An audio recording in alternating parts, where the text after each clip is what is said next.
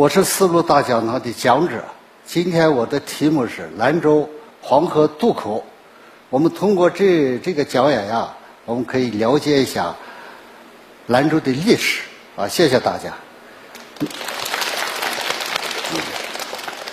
我们经常听到说是一条河、一碗面、一本书，这是媒体啊对兰州的地理位置啊和它文化的一个相当呃简略的概括。今天我们就专门说说这条河啊，这条河就是黄河啊。通过黄河呀，我们就可以知道兰州啊两千多年的历史。那么这个兰州呢，它是一个。就是在黄河之滨啊，那么黄河之滨呢，同时有的什么什么呢？就是宁夏的银川也在黄河沿岸。另外，这个西宁，它在黄河的支流黄水旁边。那么三个都是黄河上的一个城市，但是它的地位是比较重要的。清代光绪时候的甘肃学政啊，蔡京台就说了，说兰州没有。宁夏的银川平展，也没有西宁的那样的险要，但是兰州它地居我们中国的中心部位，所以它的战略位置相当重要。为什么呢？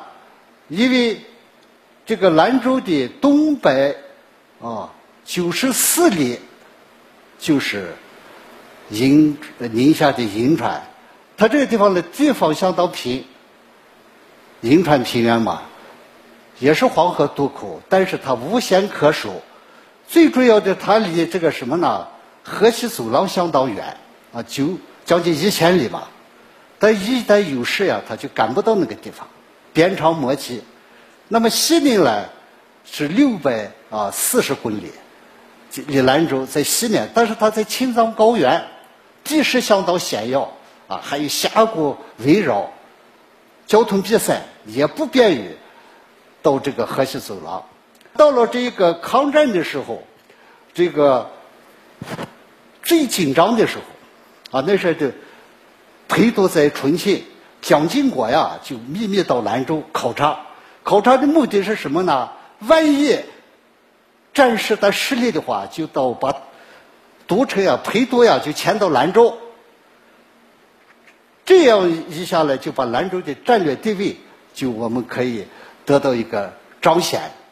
下面呢，就是说，到了这个解放战争的时候呢，彭德怀啊，司令员，就是一九四九年的八月份，把这个马马步芳的这一个精锐部队歼灭之后啊。就把黄河铁桥控制起来，然后解放军浩浩荡荡通过桥，通过这个渡口呀，挺进大西北，解放青海，和平解放新疆，为中华人民共和国的成立啊奠定了坚实的基础。在这个意义上来说，就是蔡京台啊说的那话呀是有一定的道理的。那么就是说。兰州呀，从秦汉以来就是困河为险，啊，隔绝强融。那么自汉以来呀，这个河西巡军啊，京城为最，包括这个东黄军啊，这个武威军啊，啊，呃，张掖军啊，这里面呢就是兰州最重要。为什么呢？因为它就是有黄河渡口。自古以来。兰州在军事、经济等战略方面就有着极其重要的地位，既是保障西北安全的关键节点，又是古代对外开放的必经之地。这取决于它特殊的地理位置。兰州的形成与发展与黄河有着密不可分的联系。在进入这个。文明社会之后，就是有历史记载的这个历史时期以来呀，在兰州的这个黄河段、黄河南岸呀，形成了四座城池。第一座就是在秦始皇时候的玉准城，在现在的这个东港镇附近。第二座呢，就在现在的西固黄河沿岸，叫做金城啊。第三座呢，就是隋唐城，就在兰州，在皋兰山下，以皋兰山得名为兰州。这个城呢，它是一个呃长方形的，啊，长是六百步，宽是三百步。之后呢，到了这个宋代的时候，就是筑了宋城，就是在这个唐城的基础上往北移，就靠近黄河了。为啥要靠近黄河呢？便于防守。另外一个就利用黄河的这一个渡口，可以沟通啊来往。这个经过了这个元，尤其是明代啊，明代的话就是在兰州呢这个城啊，经过。不断的扩展，再经过清代不断的扩展，到了光绪时候呀，它就定型了。我们可以从京城兰生图上呃看一看啊，它一共有十三个城门，啊，十三个城门。你看这个，那那那那个浮桥，啊，浮桥就是中山桥的那个位置。你看不规则的，那是那是南关，这是东关，东方红广场，那那那。那面就是卧桥雷潭河的啊，你看这三个三个城门，就是现在中山宾馆那叫个桥门啊，也叫是屯骑门。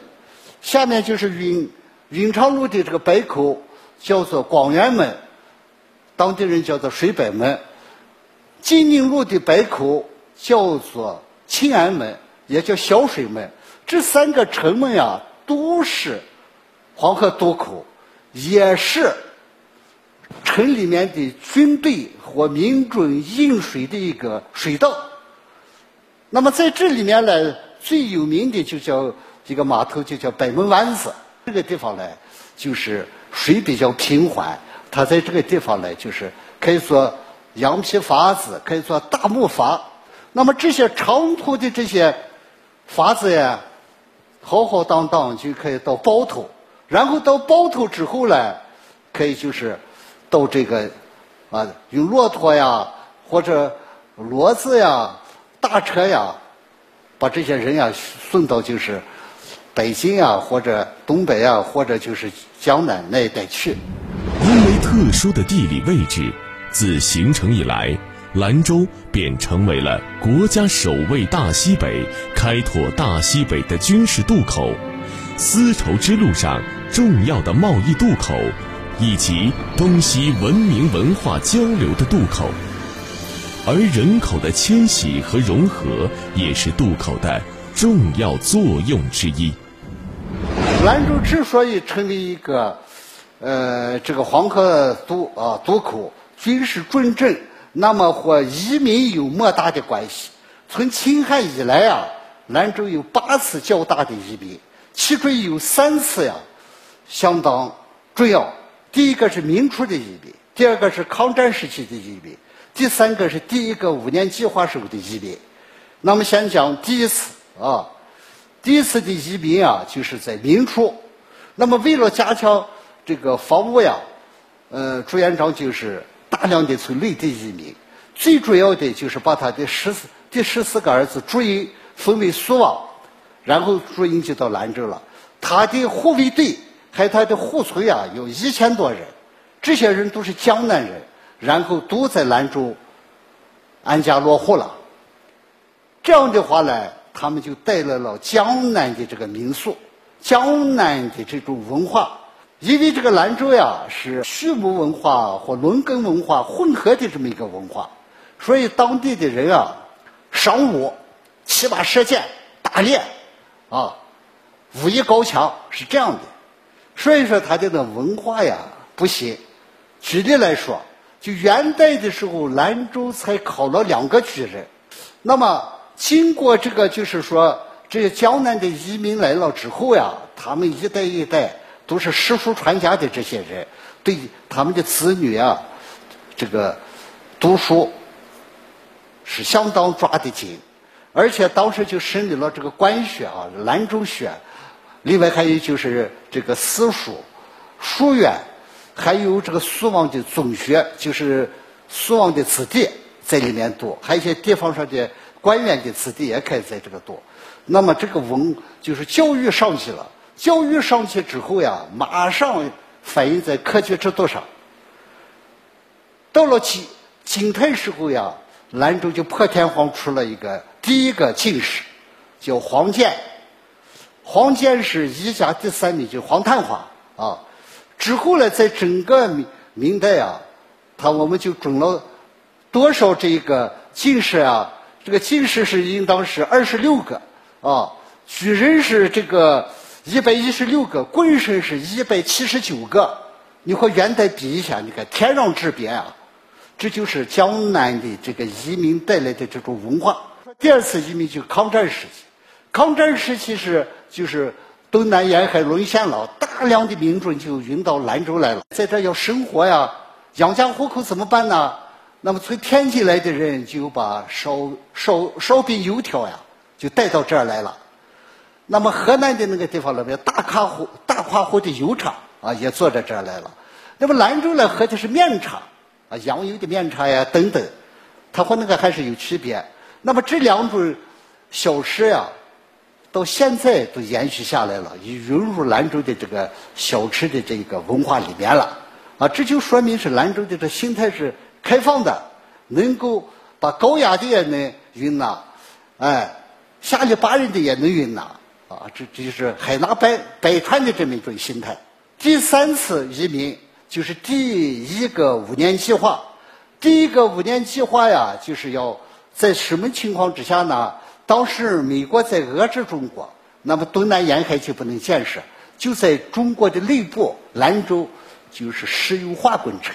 为什么要做石油化工程呢？因为离玉门油矿近，原油可以运在这里。然后生产的兰州炼油厂生产的这个什么呢？航空气啊，航空汽油可以在飞机上用，还有其他的油啊等等。这样的情况之下呀，成了工业城市了。那么兰州的这个人口呀就膨胀起来了。就是解放初期那很少，然后到五六年就相当多了。而且兰州的这个城区也扩大了，扩大了这个十几倍。这样的时候呢，就造成了一个啥困难呢？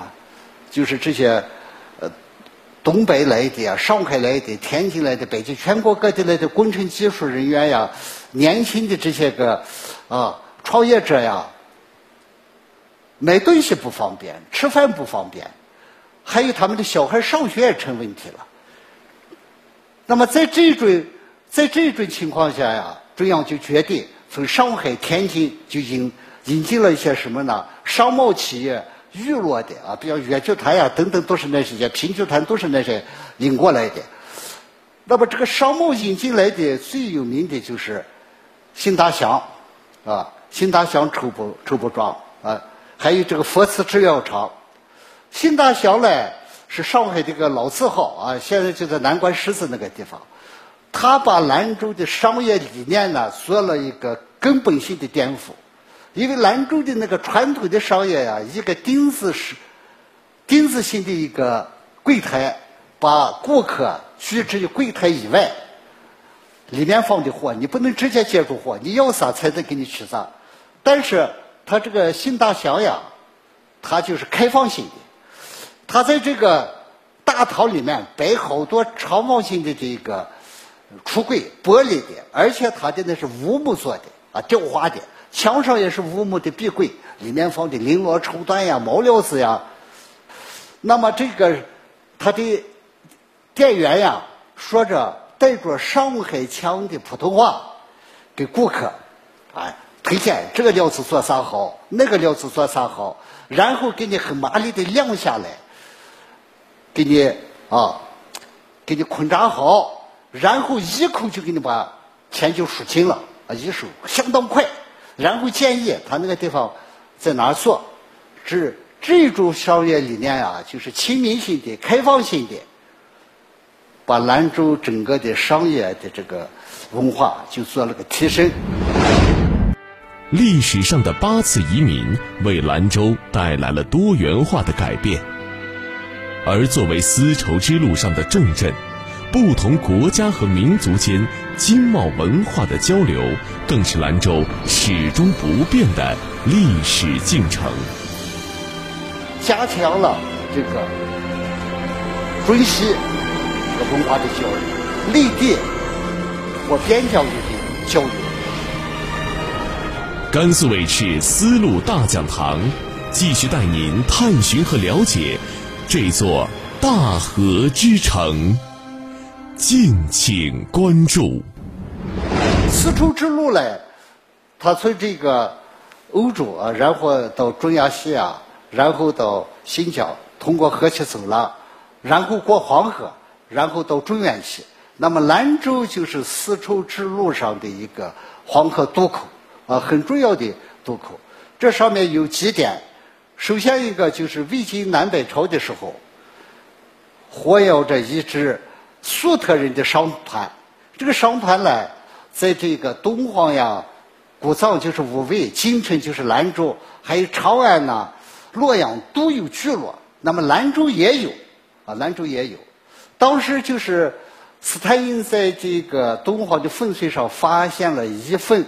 粟特文的一封信，那个那个信的大致内容就说，他有一个就是中亚的中亚西亚那个地方的有一个老板，他派这个粟特人在这个地方经商，经商的话呢，他就拿的这个他们这个中亚西亚的这个啊毛毛毛毛料子、毛毡、金币，还有美酒啊，就在兰州、京城这一带来做买卖。他就说到这个地方呀，没有人不喜欢我们啊。他又是把这个卖了之后呀，然后买的绫罗绸缎，然后运到这个呃这个中亚西亚去。下面呢，就是说还有这个文文化人、边塞诗人也路过兰州。那么下面的这一个就是高适的这个京城北楼啊，北楼西望满乾坤，积水连山胜画中。这个北楼西望就是兰州城的北城墙上这个楼，就往西望望的话就是白马浪啊，那个地方的那个团流呀，相当的急，好像是万箭乱射一样，轰隆隆隆隆隆隆。而且两山的这个绿化呀，呃，两山的这个景观和城池呀，都相当的壮观。啊，他写的这个兰州就是通过黄黄河渡口和丝绸之路，加强了这个中西这个文化的交流，内地和边疆的这种交流。那么就是说，因为这种交流呀，所以史书上记载是啊，兰州就是个啥呢？多民族的城市，就是博汉杂处，各存其俗。也就是说，各民族一起住在这个地方，风俗各异，但是互相包容，并不排斥。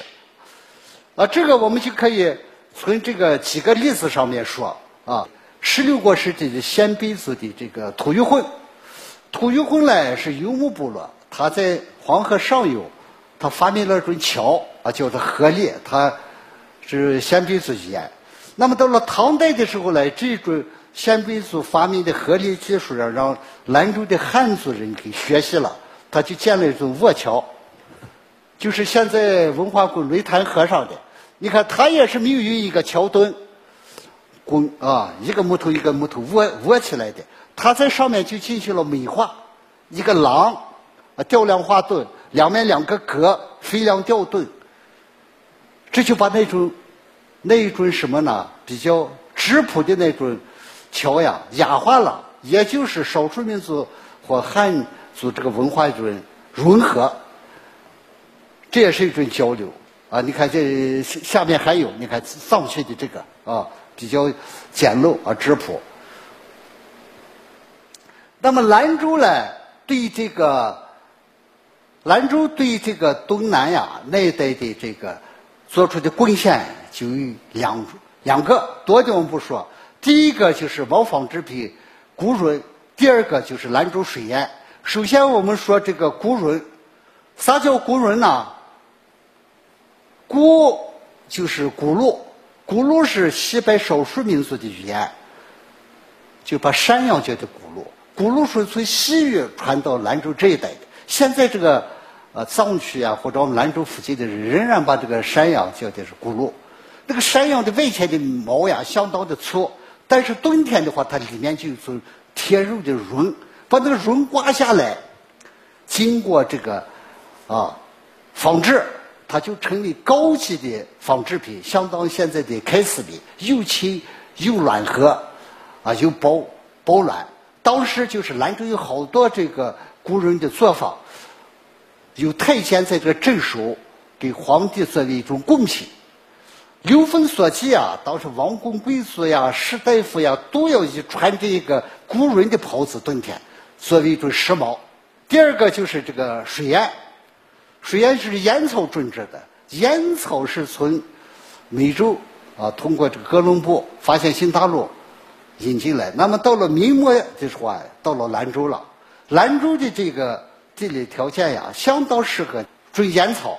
烟草尤以兰州五泉山或红泥沟这个地方的种下的最好，因为这个的水里面有矿物质、微量元素，啊，它的那个品质相当好。经过兰州的这个好多的水烟厂啊，把它做成这个烟丝，加好多的料，之后呢，就是装箱之后呀，通过木筏从北门湾子一直运到包头，然后就是可以运到东北，也可以陆路运到。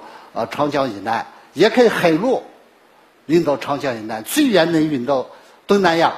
啊，通过我们以上呀，我们就可以知道，哎，兰州呀，就是金山啊，金山带河，形势成群啊，地区地区南北之中为东西沿后，因此成为中原地区开拓大西北、经营大西北的一个战略要地。也是沟通中西交通的黄河渡口，全民族的大会堂。因为兰州的少数民族相当多，五十几个少数民族都有，啊，沟通当今的一带一路的战略的实施呀，兰州将继续承担黄河渡口城市的重任。完了，谢谢大家。